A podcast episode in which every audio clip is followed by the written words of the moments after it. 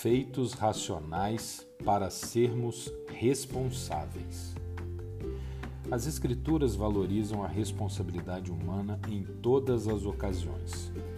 Recebemos de presente a capacidade racional que nos traz um poder inigualável entre todas as criaturas de Deus. Porém, tamanha bênção implica na maior das responsabilidades, que é a de fazer as escolhas corretas. Provérbios capítulo 9, versículo 12. Se fores sábio, para ti será sábio, e se fores escarnecedor, só tu o suportarás. Gálatas capítulo 6, versículo 4. Cada um examine os próprios atos, e então poderá orgulhar-se de si mesmo, sem se comparar com ninguém, pois cada um deverá levar a própria carga. Aprendemos com a Epístola aos Romanos que a salvação é graça imerecida do início ao fim. Efésios capítulo 2, versículo 8. Pois vocês são salvos pela graça, por meio da fé. Isso não vem de vocês, é dom de Deus, não por obras para que ninguém se glorie. Porém, o poder de escolha, a decisão se queremos ou não recebê-la, está conosco. Romanos capítulo 14, versículo 12. Assim, cada um de nós prestará contas de si mesmo a Deus. O Senhor já revelou em Cristo a vontade de salvar todos os seres humanos, mas é preciso que seja também essa a nossa vontade. Romanos capítulo 10, versículo 9. Se você confessar com a sua boca que Jesus é Senhor e crer em seu coração que Deus o ressuscitou dentre os mortos, será salvo. Tudo começa com a fé, pois é ela que nos conecta ao plano de salvação que é Cristo.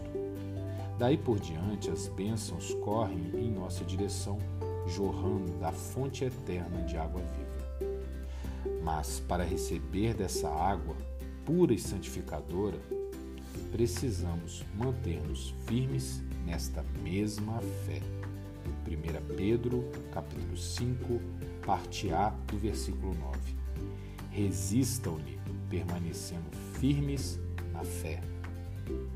A tomada de decisão consiste em ter a mente voltada para o Espírito Santo, não mais para a carne. Romanos capítulo 8, versículo 5 em diante.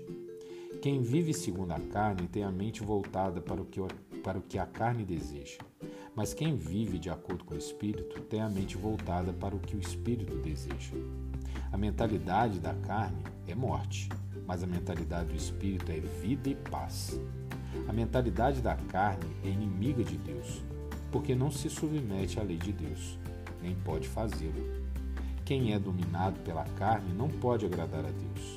Entretanto, vocês não estão sob o domínio da carne, mas do Espírito se de fato o Espírito de Deus habita em vocês. E se alguém não tem o Espírito de Cristo, não pertence a Cristo. O Espírito Santo completa a obra de Cristo. Isso acontece ao habitar o corpo daquele que se entregou a Deus. Romanos capítulo 8, versículo 11.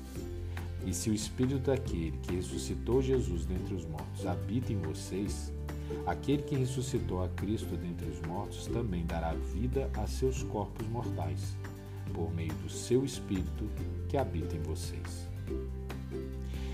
Incline sua mente ao Espírito e confie, pois ele nos dá a direção e a capacidade para nos transformar em santidade. Romanos capítulo 8, versículo 26 em diante.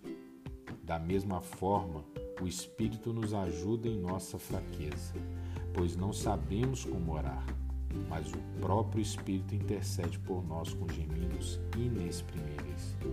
E aquele que sonda os corações conhece a intenção do Espírito, porque o Espírito intercede pelos santos de acordo com a vontade de Deus. Amém e graças a Deus.